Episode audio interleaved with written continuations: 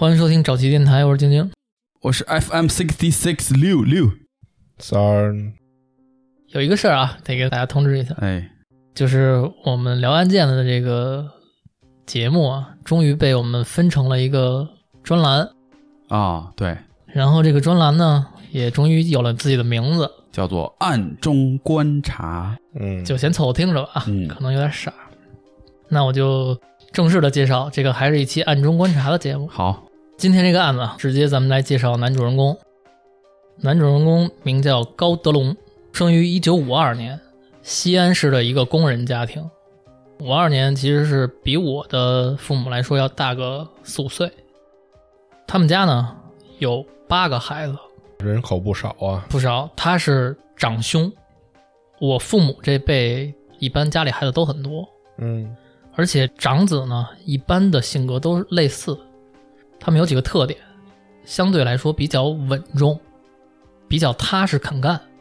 可能在那个年代，环境没有咱们现在这么好，家里长子往往就得提早担起家长的这个责任。嗯这个高德龙也不例外，他从小跟别人接触起来，给人的印象都是那种说话算数、办事靠谱、踏实稳重。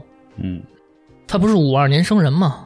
按照正常的上学的节奏，他刚好就成为了当年传说中的老三届的学生。哦，你瞧你那个一脸懵逼的表情，你想说话你说。哪老三届呀？介绍介绍呗。行了，这个话题跳过去吧。这老三届的意思就是，这三届学生都会被卡在他们的这个初三或者高三毕不了业，嗯，因为那会儿已经不让升学了，你们每天得出去运动，明白啊啊明白。就是停留在毕业季哎，啊，挺永远的毕业季嗯，啊。这一下积压了三届的学生，嗯，就是初一、初二的也能往上升到初三，但是毕不了业，哎，是这意思吧？大家全跟初三待着，这高德龙就在其中之内嘛。这压着三届学生啊，国家肯定得想办法怎么解决这问题啊。嗯所以当时咱们国家出了一政策，叫上山下乡，哦，啊原来是这么来的。对，就是让这些学生们都去到这个广大的农村天地里嗯，去接受这个再教育，明白。当知青去当知青。嗯高德龙呢，就也被分到了附近的一个乡下去当知青。嗯但是刚才不是说了吗？这个高德龙平时啊，为人非常的得人心，可以说是嗯，他朋友非常多，他办事儿呢又让大家觉得特别踏实、特别靠谱、稳重，所以不管在哪儿，他身边的人都非常认可这个人。嗯他上学的时候就是一个口碑不错的好学生，他这回呢到了乡下当知青一样，不管是跟他一块儿去当知青的朋友、同学，还是乡下的那些老乡啊，还是这些什么公社的领导，都特别认可他这个人，嗯，会来事儿，还真不是会来事儿，本身这人的性格就是这样，哎，对吧？有人格魅力，你可以说是。明白。所以啊，他当了知青一年半之后，就有人推荐他去当兵了，给了他这个当兵的名额。嗯这个在当时的知青里来说是很不错的一个出路。很光荣也，高德龙就顺利的进了部队，去了青海。哇，够远的，他在这青海当兵一干就是六年，嗯，他从一个大头兵一直干到了代理排长，那不错呀，就相当不错了对六年能当上排长，不错了。这也侧面证明了刚才说的那个东西，嗯，就是他在部队里也是这样，金子到哪都发光。就是这么一个意思。他当了六年兵之后啊，到了七六年，运动结束了，四月份，他就从部队离开，转业回了西安。嗯转业回来之后，这部队就给他分配了一个工作，西安市金属材料公司，在公司的车队当吊车司机。哦但是他之前并不会开这个大车，所以他就必须得去增驾，哦，等于部队里也没学过哈，没学这个，哦不知道当时是当一什么兵啊，具体的兵种没有。嗯他就在这个驾校认识了一个比他小一岁的女司机，叫于凤英。两个人正当年的年纪，又看对眼了，聊得好，就谈恋爱了，非常非常顺利，两个人就结婚了。到了一九七九年，他们的女儿就出生了。那是一个春天，有人画圈了，是不是有人画圈了？嗯，有人画圈了。哎呀，又想起顾城来了。对，就在顾城跟那个谢烨相遇的那一年，高德龙和于凤英的女儿出生了。这个女儿啊，可能给这个家庭又带来了很多好运。高德龙不是一个普通司机嘛，但是因为他依旧的人格魅力，做人稳重、踏实肯干，很快的就被提升为了车队的队长，啊司机班班长，是个小头头了。厉害厉害。而且这事儿还没完，转过年来，一九八零年，直接就被上级提拔成了小额站西郊公司的经理，哟，你就不用再干这个跟车有关的事儿了嗯，你直接来这儿当经理。当时这个小额站西郊公司啊，是属于他们金属材料公司旗下的小公司。这样的小公司呢，可能有十几二十家，你每一家这个小公司的经理都要为你的绩效啊负责任。他已经不能是按国家给你的利益了，你挣多少钱就是你的，你亏损了你得自己赔。三产了，就有点那意思。对，这十几二十家公司呢，高德龙领导的这家，业绩还名列前茅。那这事业发展挺顺利的。这个高德龙不光是工作能力强，他跟手底下这帮人关系也好，关系也非常好，以致到后来很多年啊，当年在他手底下干过的员工回忆起来，都说我们这个高经理人特别好，从来没有把我们当员工看，嗯，平时逢年过节呢也都想着我们。平时一块儿出去吃饭呢，可能高经理没有多少钱，有点大哥样儿。对，但是他就有多少钱都会拿出来请大家吃饭。不会说的是你自己吧？高德龙呢还率先的尝试过奖金加工资的制度，而且还尝试过员工培训制度。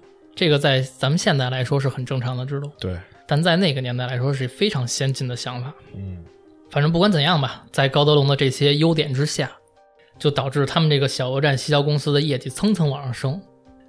赚了钱之后呢，高德龙也没有说贪图这点利益，每年给大家分红，反正就是一个可遇不可求的好领导、嗯，好大哥。有什么事儿都向着别人，没错，一九八一年又有一件让高德龙锦上添花的事出现了，他跟于凤英又生了一个儿子，又是仙女后子了。好也。但是虽然是怎么看都没毛病的一件事儿，但在当时的那个时代背景下，就是很大的问题。超生了，一九八一年是咱们中国计计划划生育相当严格的年代。嗯，虽然高德龙非常开心，但是面临的这个惩罚也是很严厉的。首先啊，他跟他媳妇儿两个人的工资连降两级，然后呢，在这个基础之上，每个月的工资再扣百分之十作为罚款，一直扣十年。哇！那他妈的还不如一笔买断呢。你没有那么多钱，反正我听就是身边那种交罚款的，好像一次性交十万块钱。啊、那个是九几年了，再早点儿的八几年的时候，差不多交五千块钱。就八几年的时候相当严格对这个计划生育。反正不管怎样，不管面临的惩罚有多严格，高德龙心底里也都是能接受的，因为为了自己想要的这个儿子嘛。被罚完钱之后啊，没过多久，更严厉的惩罚就来了。上级就说了，作为一个领导，你这么无视国家法律，不起好作用。起的作用太差了。嗯，所以啊，您这个经理别干了。被免职了经理之后，高德龙一家这个生活就没有原来那么舒服了，嗯，没有收入来源了，只能靠着自己媳妇儿那点儿小工资。但也有一好处，嗯，不用交那十年的那工资，你 是不是？你他妈是不是傻呀？嗯，所以这两口子呢，就给儿子起了一个名儿叫高南。哦，哎，就说这个得儿子得之不易啊，嗯，啊，但是没用那个困难的难。那应该叫按照现在时髦的人叫高不易啊、高不易，哎，这高不易还挺好听的，是不是？但是没有，它叫高难。为了让这个字显得好好看一点、好听一点，没有用那个困难的难，用的是楠木的楠。哦，木字旁一个楠。一九八一年十一月十七日，高楠出生了。刚才说了，他们一家子为了这儿子面临了这么大的惩罚，以至于后来的生活都不知道该怎么办了。但是再强调一下，高德龙的这个强大的人格魅力，嗯，有能力。人家就是招人喜欢，就是朋友多。没过多久，上级又来了，说我们很认可你的之前的工作能力，虽然你们家超生了，不得不免了你的经理职责，但是啊，我们那边还有一小公司，叫小额站服务公司，您接着来这边当经理。哦，枯木又逢春，机会又来了。机会又来了。梅开二度，梅开二度，高德龙就转到这个小额站服务公司继续当经理，还跟原来一样，该怎么办怎么办，跟手底下人一样围得很好，哎，业绩也好，等于他们家刚开始担心的那些啊，全都多虑了，嗯一家人又开始过上好日子了。嗯在这个一九八一年、一九八二年左右，不是改革开放了吗？嗯全国遍地都做生意。高德龙利用当时手里的这个资源啊，也开始做钢材生意。哎呦，你现在想想多挣钱呀、啊，现在咱们再想想做钢材生意这事儿嗯得，多挣钱。所以从他开始当这个小额站服务公司经理之后啊，他不光是跟原来一样了，他比原来挣钱挣多了。嗯，是家里一天一天的比原来过的日子好，高德龙两口子就更抓这个儿子的教育了，从小就给他最好的东西，给他最好的教育。反正他一说做钢材生意，我觉得一下这肯定钱上面、经济上面一下就超了没错，啊！没错我觉得，这三儿做生意就做了 钢钢门的生意，八百一千，嗯。哎，没错儿。这个高德龙这么得之不易的一个儿子，他一定是很宠着的。有一些小细节啊，说一说，大家感受一下。他儿子稍微大点之后，有两大爱好，一个是集邮，哦，嗯，那个年代也是集邮挺时髦的。哎，挺时髦的一个。当收藏嘛，哎，集邮的人都知道，猴票，哎，他是有猴票吗？有一张猴票非常昂贵，对吧？啊，有一张是吗？不是，啊，你说有一款，有一款这个猴票很昂贵。就是，正好八零年还是八一年的那个猴票，八零年八零年的猴票，那个猴画的也是相当相当好看的。啊。红色的背景有小黑猴，对，嗯，高德龙本人是不懂邮票的，但是有一次他在去一个山区里，可能忙生意上的一些什么事儿的时候啊，到了一个当地老乡的家里，发现老乡家里有那么一张印着猴的邮票，就想，哎，这是不是就是传说中的那猴票啊？嗯，赶紧给我儿子得着吧，就跟这个老乡开始谈，就是您能把这让给我吗？这老乡一下劲儿就上来了，说这可金贵，老乡还挺懂，这个这个我可不卖。高龙说没事儿，您开价多少钱？反正简短截说吧。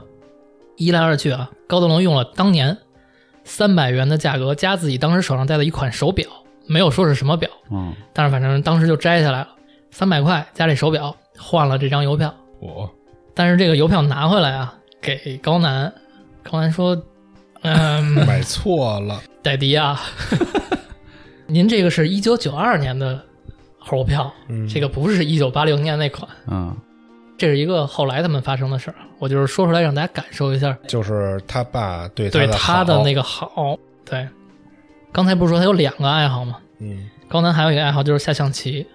哇，高德龙知道自己儿子喜欢这个，所以一得空就跟家陪着儿子下象棋，而且身边有一些下象棋好的朋友呢，也立马就介绍给高南，让高南跟人家去学一些棋的技术，切磋切磋，切磋切磋。这也是后来的事儿啊。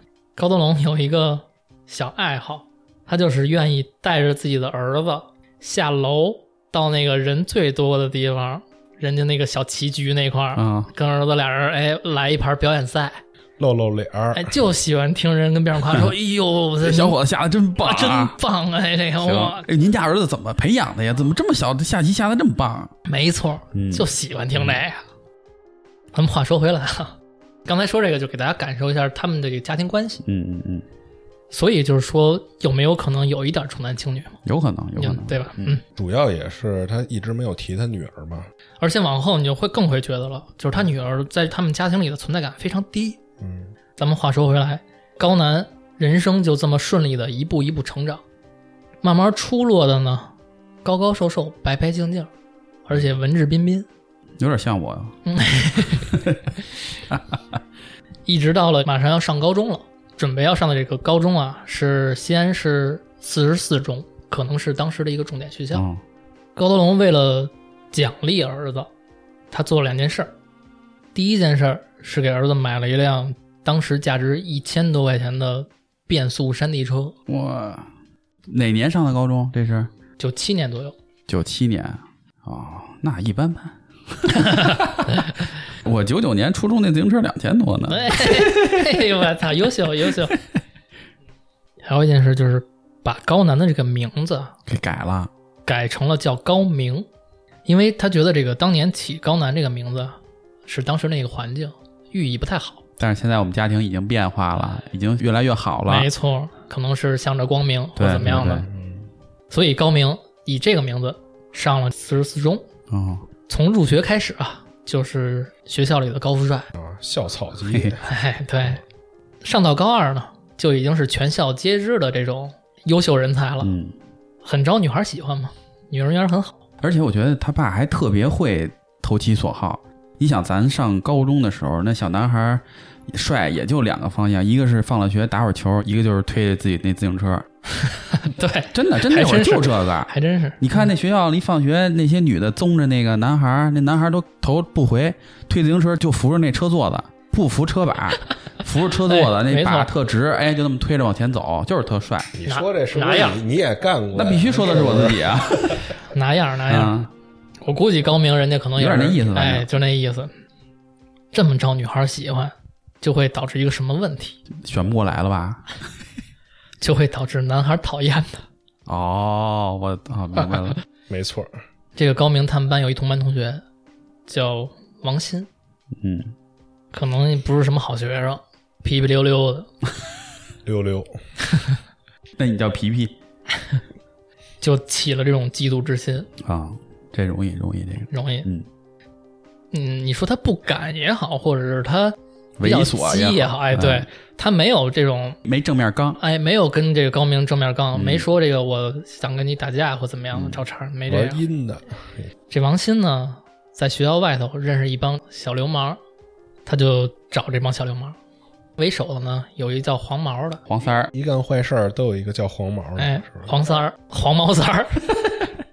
这王鑫啊，就找到了这个黄毛三儿，就说那个大哥，我想弄一人，嗯，我们班有一个叫高明的，嗯，天天怎么那么狂啊啊，推着他那自行车，不把你放在眼里啊、三哥。啊，真是这跟我有啥关系啊？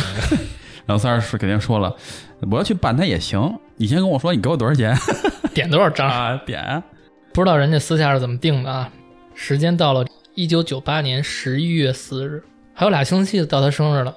这天啊，高明正常放学，五六点钟，他还没骑他那自行车。这天走到学校门口，就被六个人给堵住了，手里拿着车锁呀、什么链子呀、嗯板砖呀，没说两句话就动手了，哦，就直接打，哎，直接就打了，够混的，哎，就奔这来的。不讲究。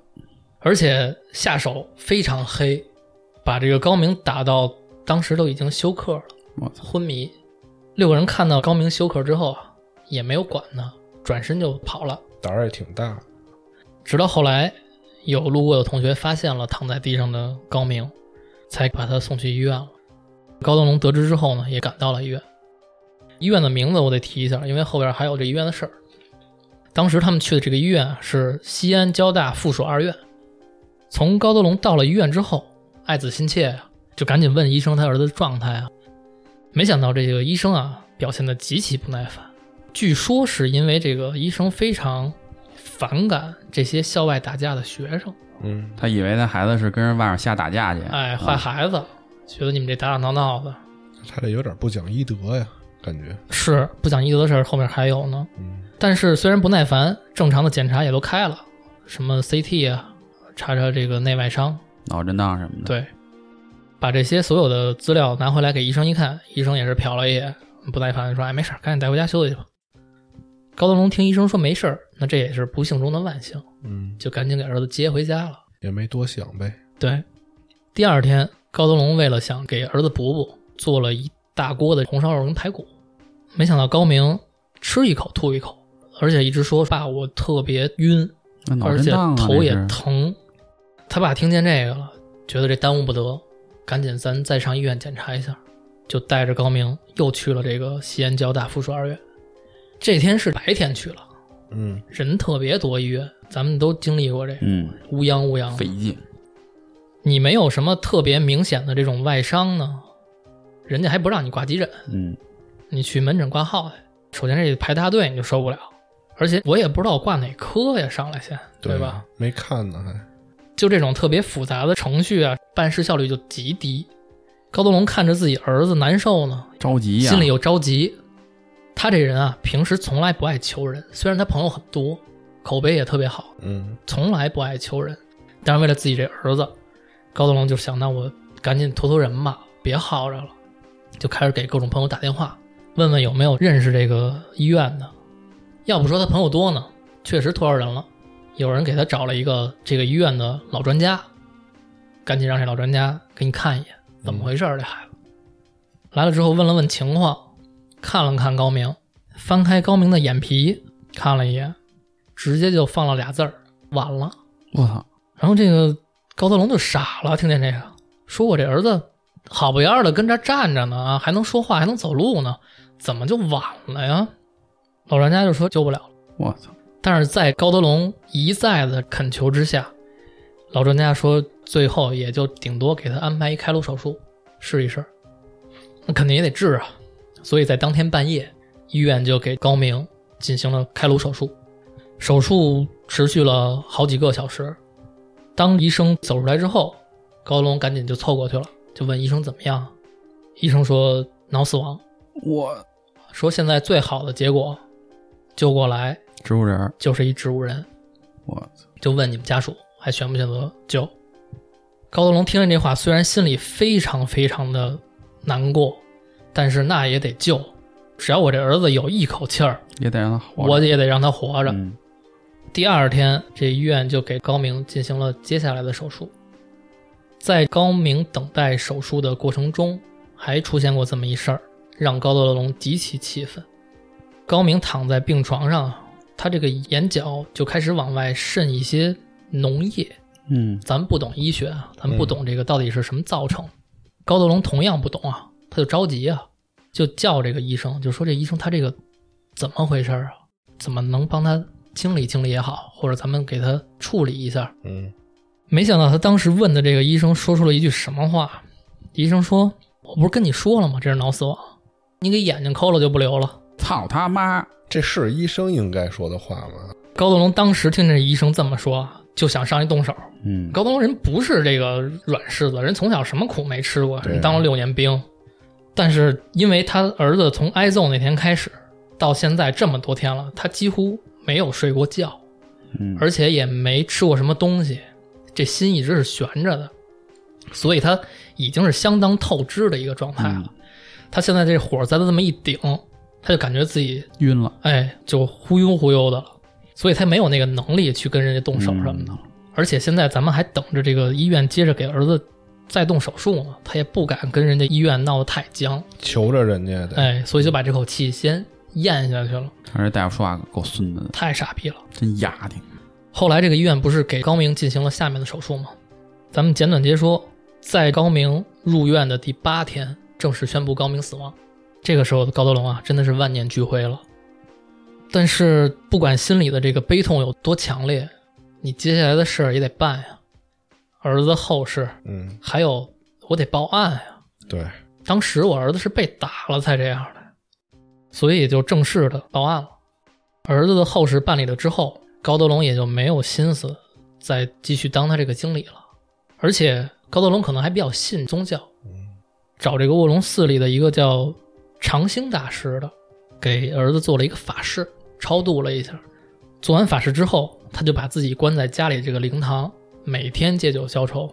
最夸张的时候，他可以一口气儿吹掉一瓶白酒，一斤的啊，一斤的，就是往多了喝了就。对，就是拿酒灌自己嘛，对，完全是一个自暴自弃的状态了。而且在这个期间啊，他还得知了一个什么消息，就是他不是有一闺女吗？咱们一直没提。嗯，这个大女儿当时已经有男朋友了，就说这个大女儿的男朋友是一个瘾君子，吸毒的，吸毒的，而且那会儿吸毒可能也只有那种比较强的海洛因什么那种。嗯对对对，那会儿的瘾君子可真是，就基本上这人就完蛋就了。废了。啊，真是这个福无双至，祸不单行。所以这个高德龙啊，从当时起就有点自暴自弃了。他现在唯一能支撑自己能活下去的，只有一个信念，就是等着这个警方哇，给对能把这案子给他办了。但是这也不是一天两天的事儿，在灵堂里自暴自弃了得有一两个月之后，火，到了一九九九年春天了。嗯，这个高德龙才走出家门。本来到这儿啊，我以为高德龙已经走出了自己的那个伤痛，嗯打算重新面对生活，嗯但其实是以另外一种方式在继续着这种自暴自弃。他不是辞掉了之前经理的那个职位吗？嗯之前手里又有点小钱儿，他拿这个钱呀、在他们的家属院小区附近开了一个麻将馆儿。从这个麻将馆开业之后，他几乎就没怎么回过家，没日没夜的在这麻将馆里跟人打麻将。最长的时候，他三天三夜就没下过牌桌。嗯看到家变成了这样，高德龙的这个媳妇儿于凤英可能经受不了这一个接一个的打击了，嗯，出现了一些精神问题。等于一个家就毁了呀。哎，这一个家等于就这么接二连三的遭受这种坏消息，嗯基本上就算完了。到现在开始就是没有一个全乎人了。嗯到了一九九九年的十二月二十日，这天是法院啊开庭审理殴打高明这个案子。等于抓着了。其实抓这六个孩子不难，但是审这一天其实跟他出事那天已经过了将近一年了呀。嗯我简短截说，当时打人的这六个孩子啊都是未成年，哼，操，又是这个，这个领头的黄毛是年龄最大的，被判十四年有期徒刑。嗯然后往后呢，有什么八年的、五年的，最少的一个呢被判了三年，嗯还有一个当时没有到十四岁，哦，就没有办法判处他这种刑事责任，直接给他送到工读学校了事儿。判决这个罚款呢，总共可能也就是三五万块钱，跟一条人命肯定没法比啊。那是当然。这个跟高德龙当时的心理底线可以说是天差地别。嗯高德龙当时就说：“我的底线最起码得有一个死刑，嗯得用一命还我儿子一命。这可以理解。这种判决呢，对他来说真的是太不能接受了。而且让他更不能接受的还有一个什么事儿，就在整个庭审过程中，没有一个被告人和一个被告人家属对他说过一句歉意的话。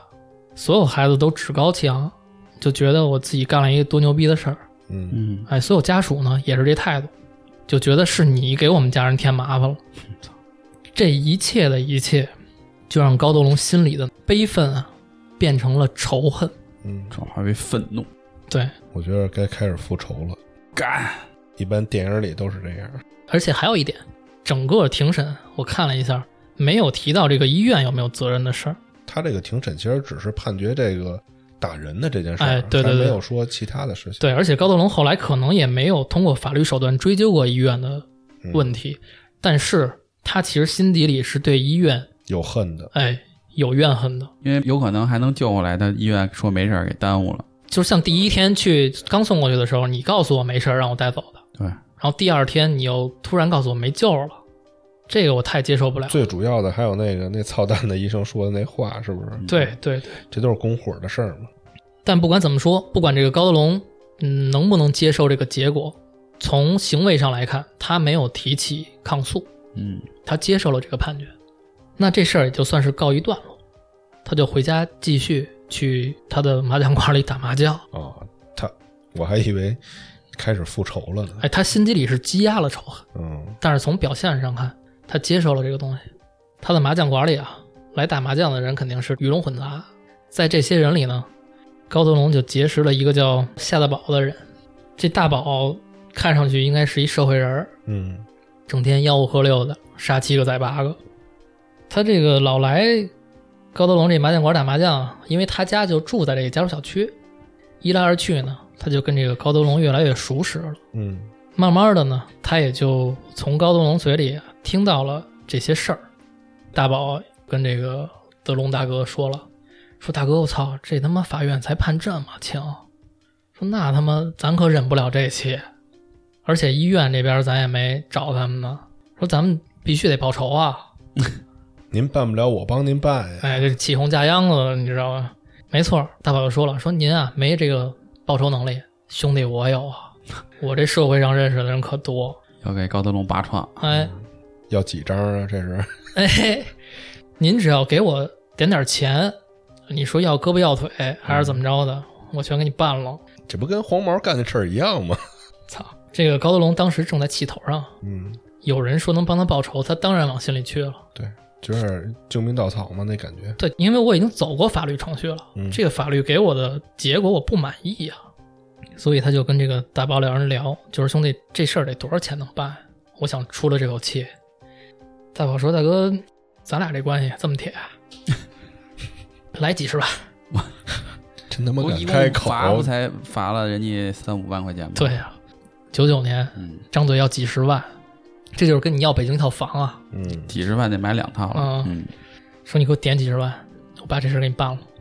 高德龙说：“我干了这么多年钢材生意，是看着挺挣钱的，但是第一，我没往我自己兜里揣多少。咱们刚才也讲过，他为人了，嗯他基本上都给兄弟们散了。嗯第二呢，从儿子出这事儿，我得花了多少钱了？嗯，而且现在也没有工作了，嗯我拿不出这几十万来。”大宝说：“没事儿啊，没钱没事儿啊，大哥，您这儿不是有棋牌室呢吗？您把这地儿借我，我就跟您这儿啊开局，天天开局可比您这老头老太太打麻将这挣得多了。您就靠我这个攒着钱，什么时候攒到几十万，您给我钱，我把这事给您办喽。账真会算。反正真是嗯讲究人儿。但是高德龙现在已经是这个病急乱投医了，嗯，就说兄弟行，就听你的，说什么是什么，说什么是什么。所以从这时候开始，大宝就开始用这个高德龙的棋牌室，每天晚上开局，帘儿一拉，涉赌，哎，涉赌，而且每天晚上会给高德龙两千块钱作为包场费，哎作为这房租吧，算是两千块钱一天，听着确实不少。搁现在都挺多的。对，嗯但是高德龙就算这账，就说我一天两千的话，攒到几十万，这日子也有点长，我等不到那天了，我太生气了。嗯，度日如年，主要是，对，说这个我看你们这每天开局，有时候一天能挣五六万呢，说我能不能入一股，我跟着你们一块儿开局做庄，这样不是挣钱快一点吗？大宝也挺痛快，说没问题啊，哥，你有这想法好啊，就拿点钱，咱一块儿一块儿做庄，坑他们家钱。从高德龙开始入股，他们连开了得有小十场局，嗯，输了九场，高德龙输了九场，庄家输了九场，高德龙碰上高进了，操！那这么说，这老高也够丧的啊，你听听他是丧吗？只有一场赢了四万块钱，本来赢了四万块钱，就说咱们按这个股份分一下子吧。大宝就说话了，说等会儿啊，先别分，这钱就搁这儿，谁也别动呢啊。这前两天吧，我有一兄弟，就因为这个帮咱们弄赌局这事儿啊，折了，咱得拿这钱赎他，嗯，所以今儿这钱谁也别动，我拿着赎我兄弟去了啊。然后咵把钱一搂，走了啊，再见。我现在听明白了，感觉就是给他们老高下套呢，哎，你明白了哈？明白操，你明白了，老高也明白了，但是他又不敢得罪夏大宝这人，嗯毕竟他心底里其实还想指望着有一天这人能帮他报仇呢。嗯所以也就是说，这个这几天开局输的这些钱啊，嗯我认了，但是往后啊，我就不入股了，嗯 我撤了。就这十场局，老高换来了什么呢？换来了一张一万三千块钱的欠条，这可能是某一场局上人家输的钱给他一张欠条。嗯除此之外呢，他就赔进去了四五万块钱，其他的什么也没捞着。嗯。而且从这之后，老高就也不太想让大宝跟他这儿开局了，不太想深接触了，嗯，觉得你丫坑我，对。就我不找寻你是不找寻你，但是咱俩也别走那么近了。对，既然夏大宝这边不知道哪一年才能替他报仇了，高德龙就又把这个报仇的事儿安在自己身上了。但是我已经是一个半大老头子了，当时已经将近五十岁了。五二年生人，对吧？嗯，对，九九年快五十了嘛。嗯，我一半大老头子，我怎么才能报仇啊？而且我的仇人又那么多，不是一个人，我跟他拼命就完了。对，好几家子呢，高德龙从当时开始就想买枪，就觉得我要有把枪，嗯，我这事儿没准还能干。九几年那会儿枪道没禁那么严，没进那么严，而且高德龙不是说了吗？他朋友多，对，他就开始给朋友们打电话。但是他在朋友眼中的形象不是一个会买枪的人，嗯而且他认识的那些朋友不是那些江湖中人，对，都是一些做生意的，嗯呃，什么工程啊，就这些人。虽然那个年代买枪可能比现在要简单的多得多，但是转了一圈下来，高德龙没有能买到枪。嗯，那也得有路子呀，嗯，没买到枪，他就退而求其次，买刀，买买刀不用托人，兄弟。他就想啊，他认识一些在这个山西附近开矿，买炸药啊，对，他就说我从这些开矿的手里我买点炸药，嗯所以从那会儿他就开始以自己要这个炸鱼为名，嗯想从这些矿主手里面买点炸药。这时候他这人格魅力就又起来了。之前这么口碑这么好的高大哥，想弄点炸药炸鱼，那还不好说吗？是吧？我觉得没准有的矿主都说：“操，你都不用拿钱，你说要多少，给你运点过去，嗯对吧？”所以啊，他很顺利的就从这些人手里买到了雷管、炸药和导火索，嗯，这个。加上他当兵的时候学过一些自制炸弹的知识，哦，他就拿着这些东西开始在自己的棋牌室的办公室里研究自制炸弹。开军工厂了，跟这儿。对，首先他先做出了一批炸弹，然后他想测试一下，看看这东西到底行不行，嗯，威力有多大。他就带着这些炸弹去了郊区的一个水塘，真炸鱼，真炸鱼去了，去做实验去了。结果一切顺利，炸弹都能引爆，顺利爆破了。顺利爆破，万事俱备，一切就都是等着复仇了。嗯他的第一个目标啊，选择了当时说的这个医院——西安交大附属二院，因为其他的仇人还在号里呢。嗯在这个二零零一年的一月二十三日，这是一个大年三十儿，高德龙挑选了两个中意的炸弹，装在包里，去了这个医院。他为什么选择大年三十这天啊？事后他说，他觉得大年三十这天医院人最少，嗯他不想伤及太多无辜的人。心还是挺善的。你看怎么说？他就到了这个门诊楼的急诊室，找到合适的位置，放置了两个炸弹，然后把这个导火索拉得非常非常长，之后就点燃了导火索，漫步走出了医院。走出医院没多远，就听见了咣咣两声，嗯，顺利爆破了，无差别爆啊！无差别，我还以为就是找那医生去炸那医生。他没法那么精准。嗯这两枚炸弹啊造成一个什么效果？就是医院的三百多块玻璃全被震碎了。急诊呢有七个人受伤，嗯护士啊、病人啊、病人家属，但是没有造成人员死亡。嗯，虽然没有人员死亡，但是也是一件不小的事情。性质恶劣。呃，恐怖袭击啊，这搁现在看就是对吧？所以这个警方什么的很重视这件事儿，就开始调查。结果就调查这医院医患关系极其复杂，相当恶劣。说明这医院也没干什么好事儿。对平时仇家太多了，真是查不过来。而且警方当时调查到高德龙了，因为当时他那事儿可能在医院闹得也比较严重，但是因为证据不足，就不了了之了这事儿。这件事儿让高德龙对复仇的信心加大了很多。嗯，首先，他觉得自己有这个能力；第二，他觉得警察没有这个能力。哎，然后他就回家继续策划下一步。就在这个节骨眼儿上，老朋友登门了，宝娃子夏大宝来了，嗯嘛呢，大哥最近不给兄弟打电话呀？还有脸来呢。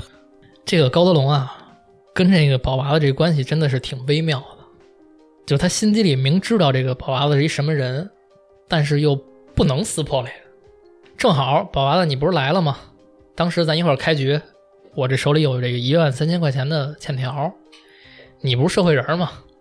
帮哥哥一忙，帮我把这账要了吧，因为可能接下来的复仇需要用到钱嘛。宝娃子就说了，说大哥那个要账这事儿，那个给我多少钱啊？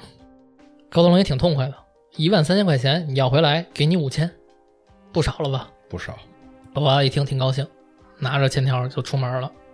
过了几天，宝娃子可能有点手段，确实把这一万三千块钱要回来了，但是一分钱他也不给高德龙，又玩鸡的。哎，又玩这鸡的，不给还不行啊，嗯他还给这个高德龙打电话，嗯说这个龙哥有这么一事儿，我得跟你说啊，就我给你要账去，人家那边也不是善茬儿，人家那边给我揍一顿，说我这个弄一身伤还得上医院，你看看，要不然再给我拿五千。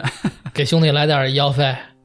高龙听着这话就是操，心里也不知道得多烦，嗯，但是他压着火说：“兄弟，你要多少钱？”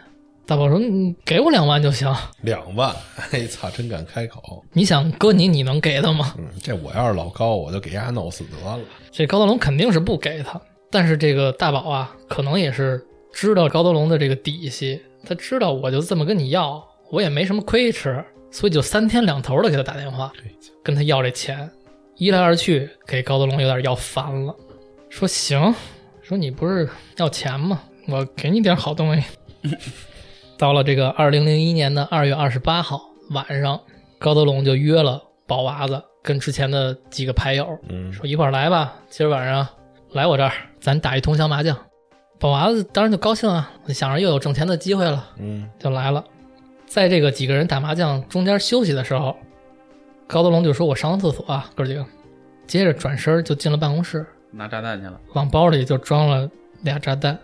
他知道这个夏大宝他们家住哪儿，他就拿了一弯儿找到他们家上楼，到了夏大宝他们家门口，悄悄地安放了一枚炸弹在他们家的防盗门边上。嗯你可能会想说，这夏大宝不是不在家吗？嗯，他按这炸弹干嘛呀？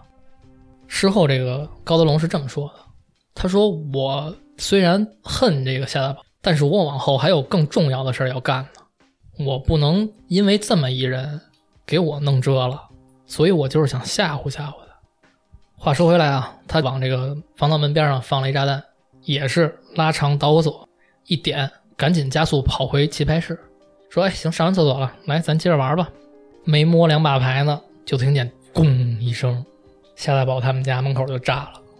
这个炸弹倒是没有造成多大的后果，就是把他们家那防盗门炸烂了，嗯把这门口地可能给炸坏了，但是给大宝可吓坏了，嗯，就觉得这是有仇家要。办我，有人要办我。从那之后，大宝就搬家了，而且也就再也没有敢找过老高。这事儿警察也调查了，但是当时老高有不在场证明，嗯。因为爆炸的时候玩牌嘛，对，所以也就不了了之了。这就更加大了高德龙的自信心，嗯。觉得我这事儿玩的太明白了。嗯。紧接着没过多久，高德龙这边得到了一个消息，当年那六个孩子不是有五个被判刑了吗？嗯。判的最轻的那个三年的嗯，提前释放了，终于可得机会报仇了。现在呢就住在一个叫纸房村的地方，可能就是他们附近的一个城中村儿。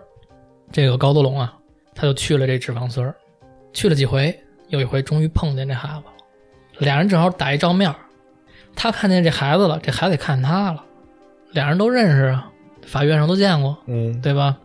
孩子一抬头，反应了几秒，说：“我操，你怎么来了？你来干嘛来了？”紧跟着就回头赶紧喊人说：“妈，妈妈妈！”就开始叫家长。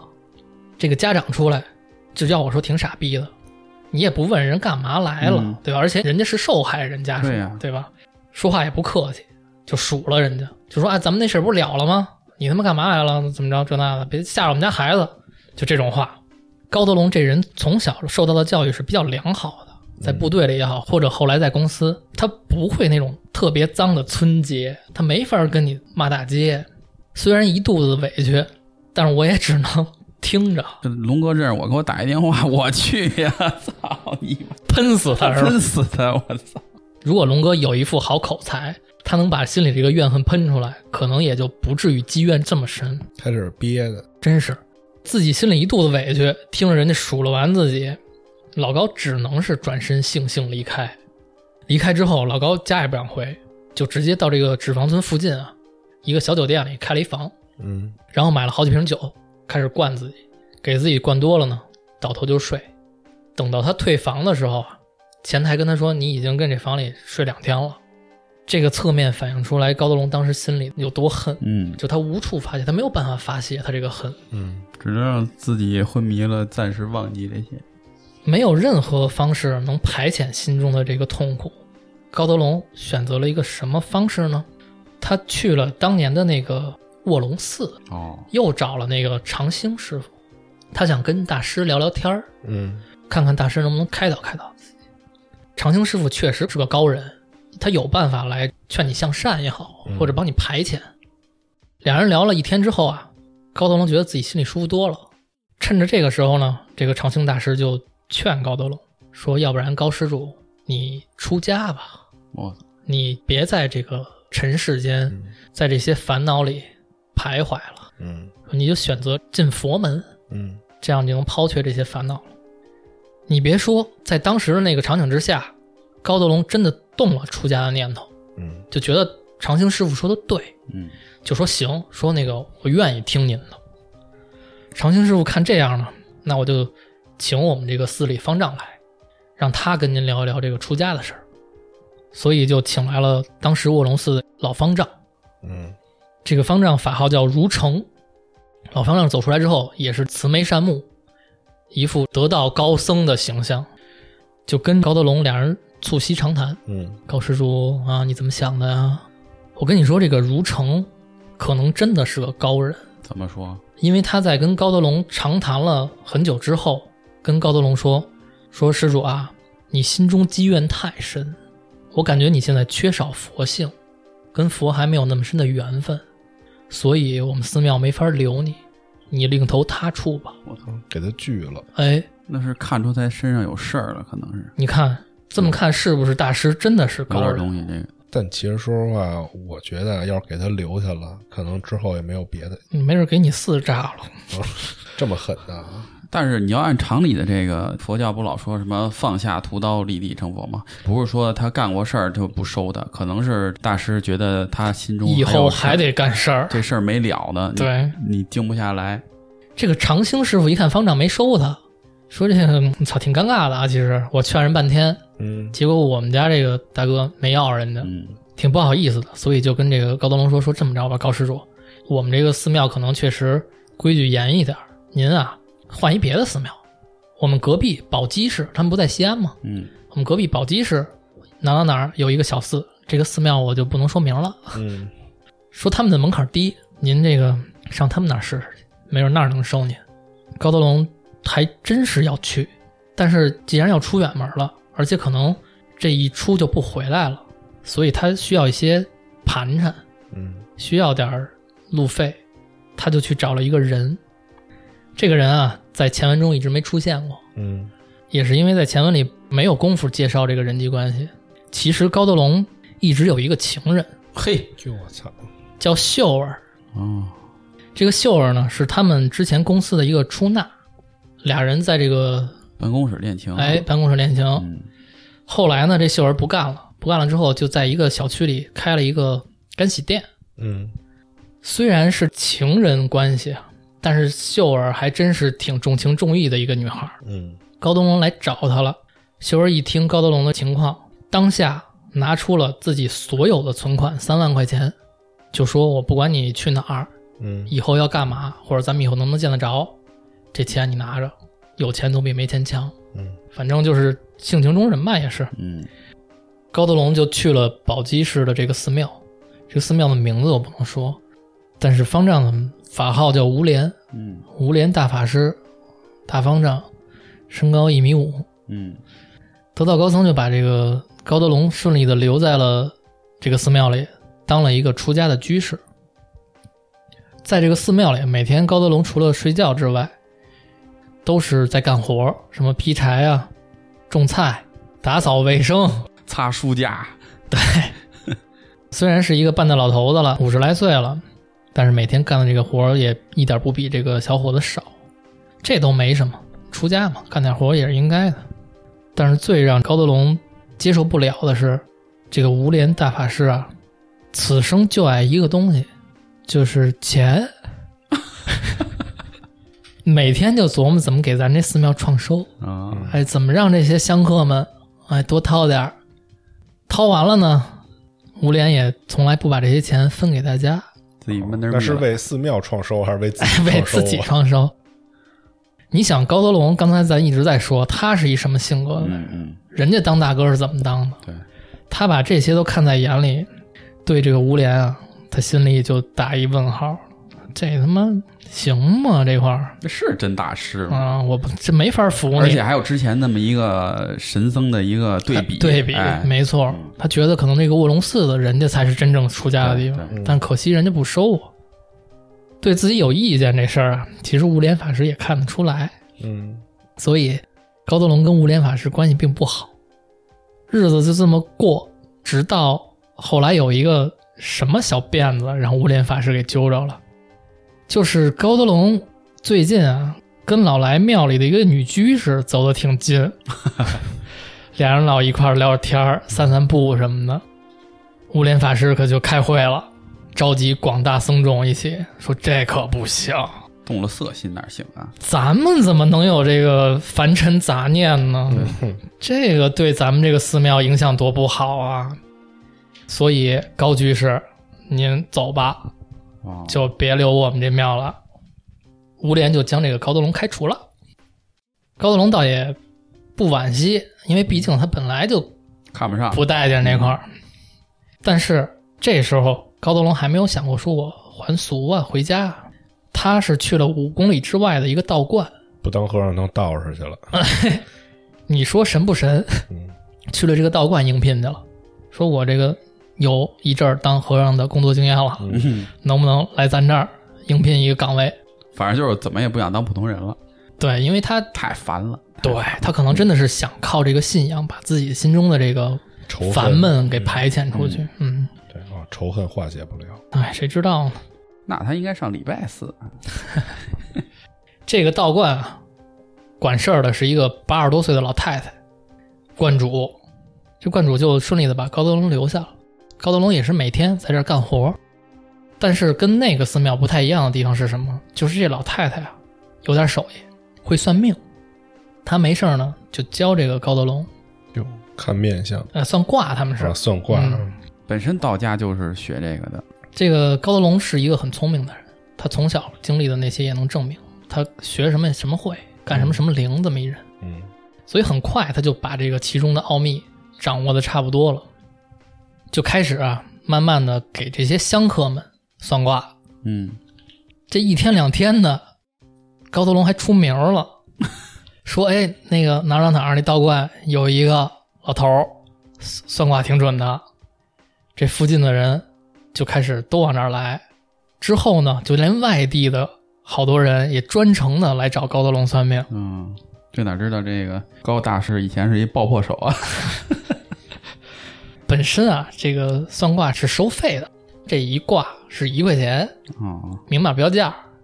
这观主老太太呢，一看这么多人都来，加钱了该。来吧，两块，两块一卦，翻一倍。但是这个钱啊，一分也不给高德龙，跟 跟隔壁那四一样，全是老太太的。嗯虽然自己没捞着钱，但是高德龙也乐得这种生活，嗯，一天两天的就给这些香客们算卦，跟他们聊天儿但有一点，你得想一什么事儿，什么人才来算卦？古人有句话什么？倒霉上卦摊儿，色迷看相片儿。三儿就天天跟家看相片儿，不是吗？看那眼镜戴着跟那个大绿棒子平底儿那么厚。来的人肯定都是有一些这种烦恼的人。每天呢，高德龙听到的也都是这种俗世间的烦恼、负能量，负能量。嗯每天听到这些啊，其实无法让高德龙从他的那种尘世杂念中走出来。嗯尤其当他看到有的香客身边带着那种十六七岁大小伙子，啊，想到他自己儿子了。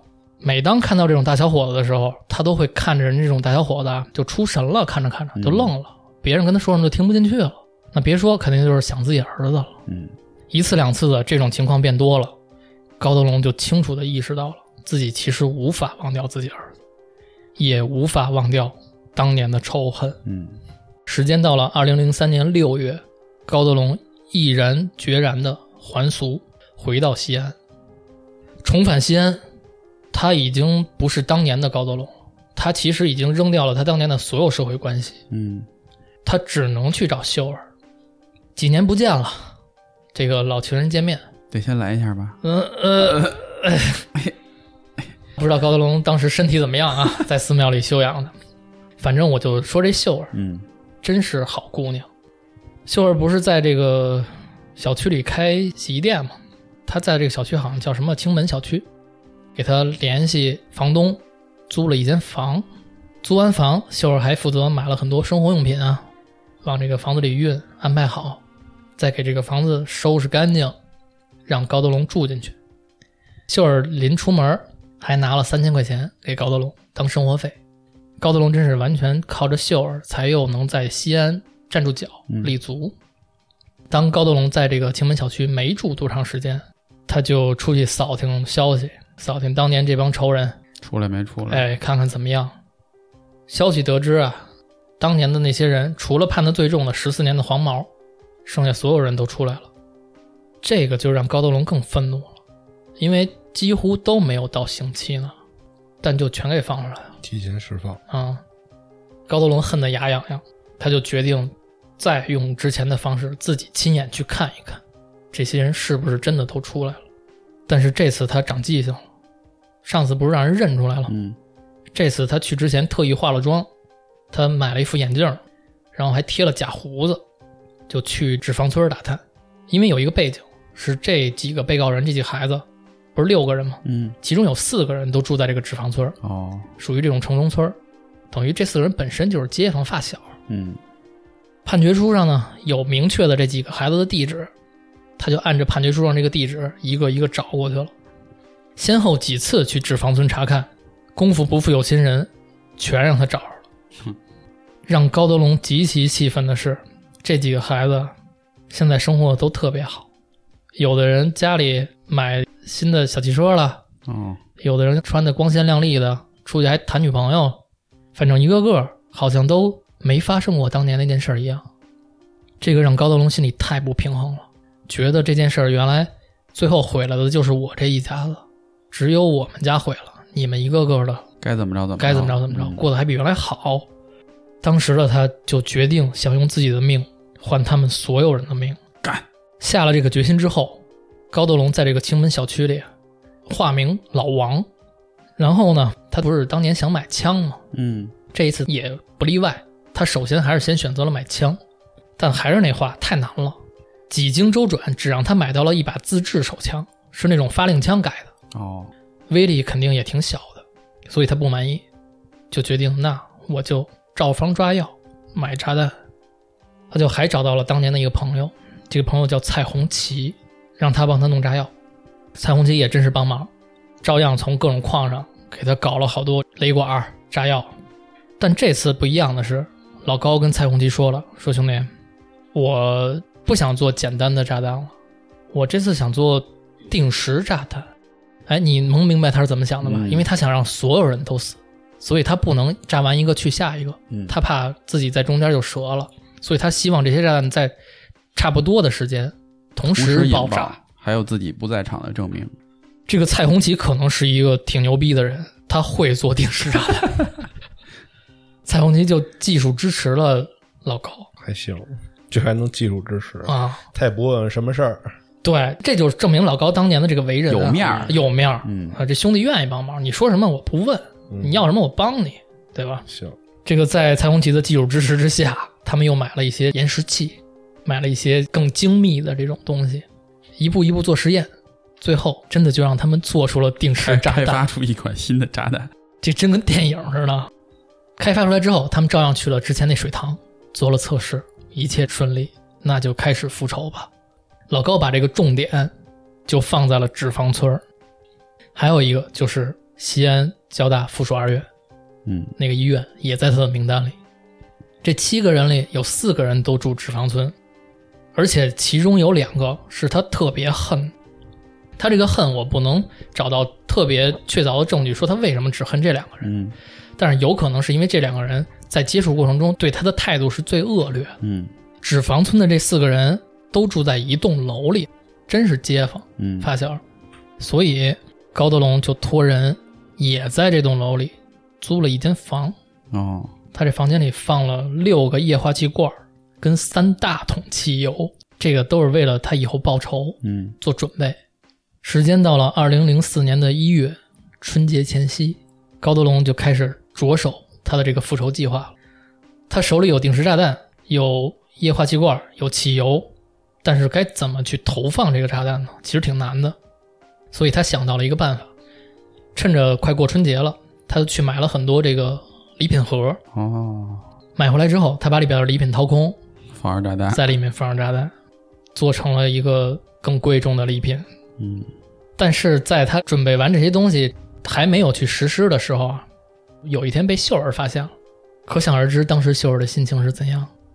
不管秀儿有多伤心，也没能制止高德龙这个复仇计划。在大年初四那天，高德龙和秀儿特意的在附近的酒店开了一间房，做了最后一次约会。嗯第二天早上，高德龙目送秀儿离开，他就返回小区，开始实施自己的复仇计划。他把计划定在了当天大年初五。事后他说，为什么定在大年初五这天？他说是因为开始想定在除夕那天，但是他又担心大年三十那一天大家都在家吃团圆饭，可能家里的很多亲戚什么的都会聚在一块儿，他怕伤及太多无辜。还是有这些顾虑。但是如果时间拖太久，到了初八之后，有很多务工人员、农民工就该回到他们租房的这个地方。如果要是伤到他们了，他们连看病钱都没有。所以我就选择了大年初五，既全家团聚，但又没有那么多人。破五，哎，他不是跟秀儿约完会，自己又回到家了吗？回到家之后啊，很有意思，他家里有一个人在，他的女房东竟然在他的家里。啊，据说是因为他的女房东跟老公吵架了，来他这间房避一下家庭矛盾。啊，高德龙一看这个送上门来的同伙，那就用上吧。这个女房东可能平时也是个眼皮子不太高的人。高德龙拿出了一百块钱，说：“我给你一百块钱，帮我一忙，我晚上啊得去给一些人送礼，你不用干别的，就跟着我去，因为这东西太多了，我自己拿不了。”嗯，女房东想，嗯行，挣一百块钱挺容易啊，没问题。天黑之后，两个人就拿着各种大礼盒嗯出门打了一车，开始挨家送礼。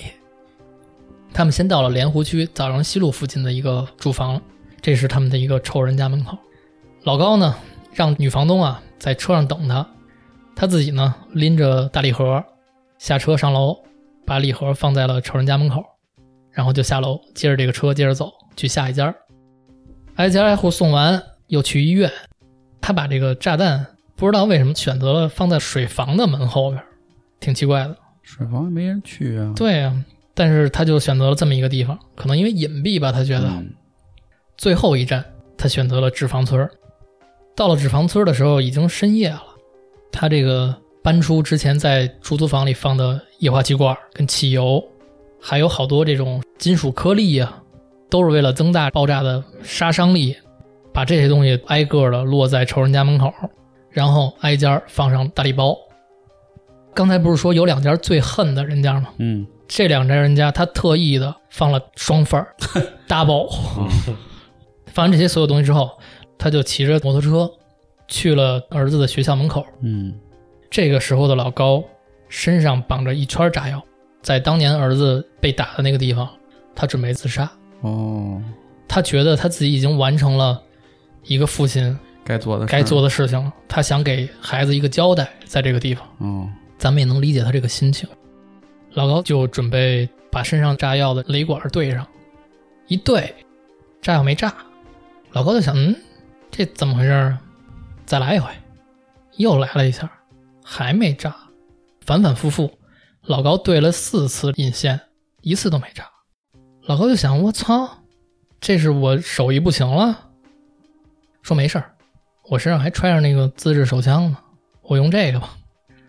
他就把那个自制手枪掏出来，对着自己，梆开了一枪，动静特大，烟也特大，但老高还是没事儿，没子弹不是有子弹，没有威力，但是威力太小了啊，就光有响儿，啊！砸炮声。对，五次了都没死成，老高就想，这可能是儿子在天之灵不想让我死，哦，那我就别死了。有点邪性啊！你这么后来说这个，有点邪性啊，有点邪性。老高点了根烟，直到一根烟抽完之后，他下定决心不死了，骑着这个摩托车啊，远走了。这个他去哪儿了？待会儿咱们再说。下面咱们就说说这几个大礼吧，嗯这都安排好了。之前，首先第一个是在这个莲湖区枣阳西路，一个姓陈的这孩子他们家，这也是当年参与伤害高明的一个孩子。嗯这孩子呢，他爸他妈当年离婚了，他跟着他妈住。他妈呢，后来又找了一男朋友。这天晚上，他妈的这个男朋友回家，在家门口发现了门口有一个红枣莲子羹的礼盒。嗯一看，哎，大过年的，有人送礼，他就想可能是这个自己家儿子可能哪个朋友送的礼品，就顺手拿起了这个莲子羹，然后进屋放到了这个姓陈的孩子的床头。就是说，你这个朋友给你送礼了，给你搁这儿，你看回来好看见呀。这也有点天意的意思啊。一般这玩意儿就找一地儿放了，啊谁他妈给放床头上？放床头，让你看清楚点儿。嗯，凌晨三点半，在床头的这个礼盒，咣的一声顺利爆炸了。啊，爆炸之后，这个房间是一片狼藉啊，玻璃全碎，门也震飞了，嗯，反正就是各种惨。那这孩子在家吗？但是孩子今天没跟家住，哦，逃过一劫。咱们再说下一个炸弹，也是在这个莲湖区一个家属院里，是一筒子楼。这个筒子楼咱小时候都去过，脏乱差，嗯，这个楼道里堆的是乱七八糟的。当时高德龙就把炸弹放到了一堆杂物里，在这个仇人家门口。但是不知道这个高德龙是怎么操作的，可能是因为这一家跟他的仇没有那么大，所以他也没有给那么多的礼品。这个炸弹顺利炸了，但是威力太小了，只是把附近的东西炸坏了，然后把地给炸出一小坑。附近的居民当时听到炸弹炸呢，以为放炮呢，也有人出来看，对，以为他妈哪个孩子跟这儿放炮呢，就没当回事儿，所以这炸弹也失败了。嗯，第三个，咱们来说说医院这炸弹，当时不是高德龙给放在水房后边了吗？他这东西是一炸弹啊，兄弟，放水房后边造成了一个什么后果？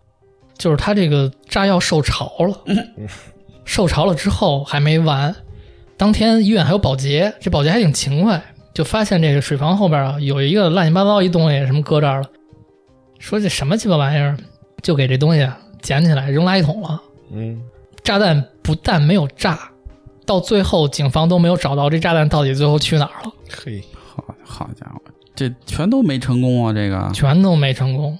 咱们来说说最后这重点，纸房村的这个炸弹。这栋楼里可是各种 double、各种液化气罐、各种汽油的地方。纸房村的夜里两点，老高最恨的那家人，有一家姓刘的。刘家这孩子呀，不知道夜里两点人家出门干嘛去，反正人家出门就发现门口有一袋子，他想我们家门口没这东西啊，平时就打开了，打开就发现有两个大礼包。嗯，你要按刚才那家姓陈的，你拿回家，也就 GG 了他们家。嗯，但是这孩子没拿回家，就跟门口就开始拆这大礼包，嘿，就是看看我这什么呀？这是谁送的呀？送我什么了？他打开这盒子，就发现了一些水果啊什么的，但是在这个水果下边，就发现了一闪一闪的小绿灯，我操，然后还有各种导线。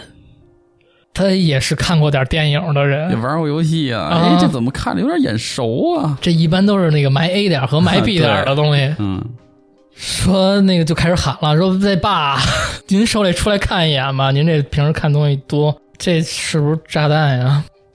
然后他爸一出来看，说那个咱赶紧报警吧。嗯，警方接到报警之后也很重视，就来了。经过警方的鉴定，就赶紧调来了拆弹专家。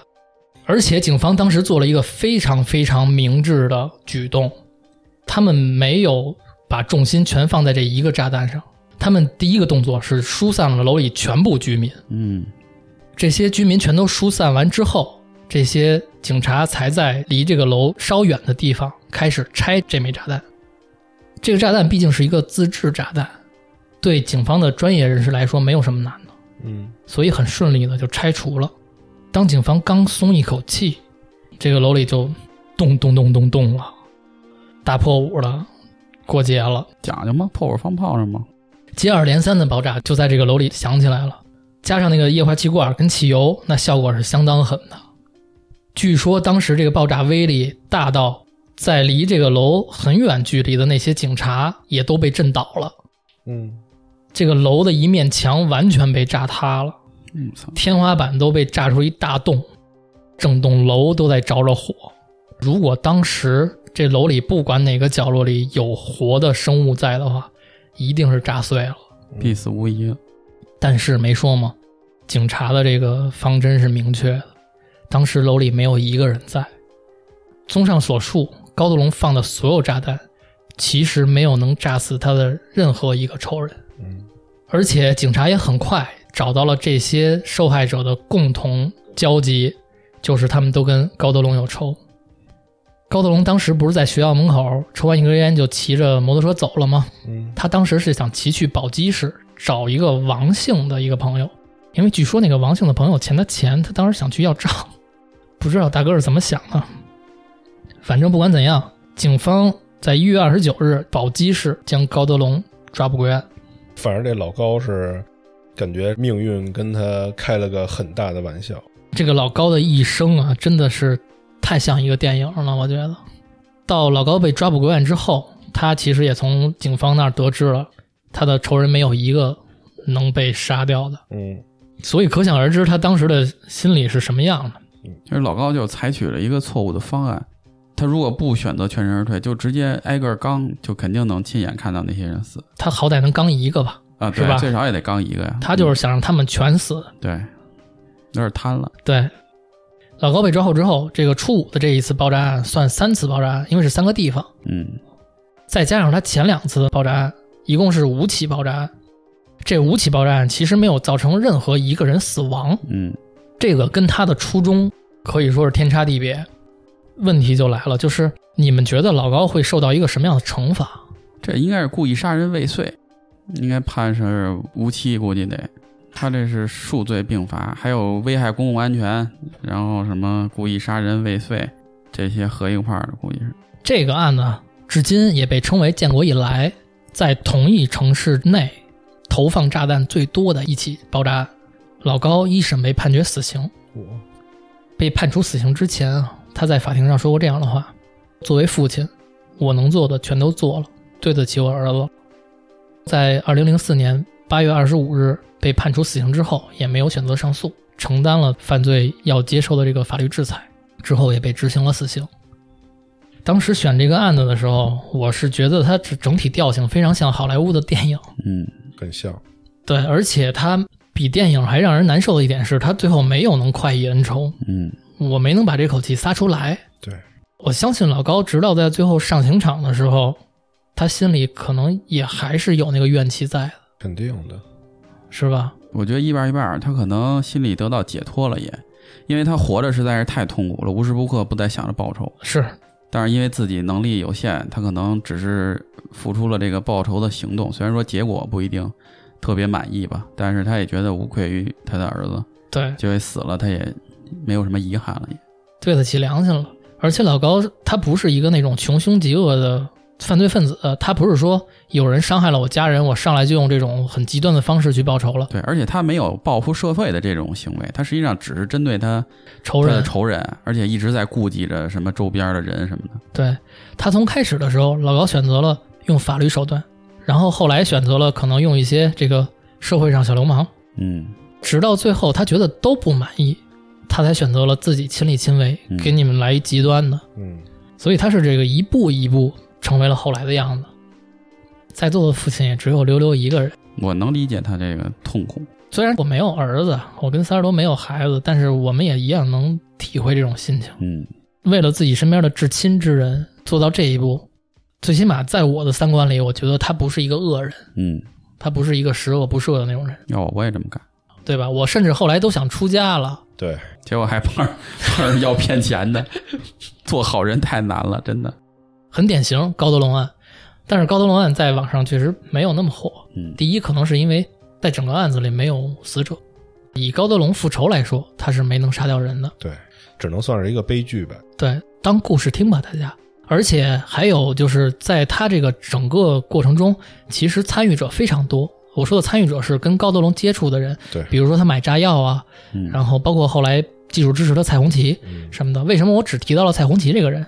是因为蔡红旗后来也被判了。嗯，因为他是技术支持了嘛，制造危险物品，这属于其他人其实相对来说是被蒙在鼓里的。对对对，而且那个我看到有一个资料的时候，说到的这个老高在法庭上还一直在重申，说他们什么都不知道，嗯一直都是我在骗他们，说不要追究他们的责任。嗯但是法院有他们的自己判决标准，他们不会听老高的一面之词，嗯所以蔡红旗还是被判了。嗯，我其实减少了很多出场人物的，在整个故事中，其实有很多很多出场人物，但是我觉得可能对案件的故事没有那么重要，我就把他们筛选掉了。嗯所以大家就把它当成一个改编故事听就 OK 了，也不用较这真儿，好吧？好但是说实话，这个老高的这妻女吧，其实也挺惨的。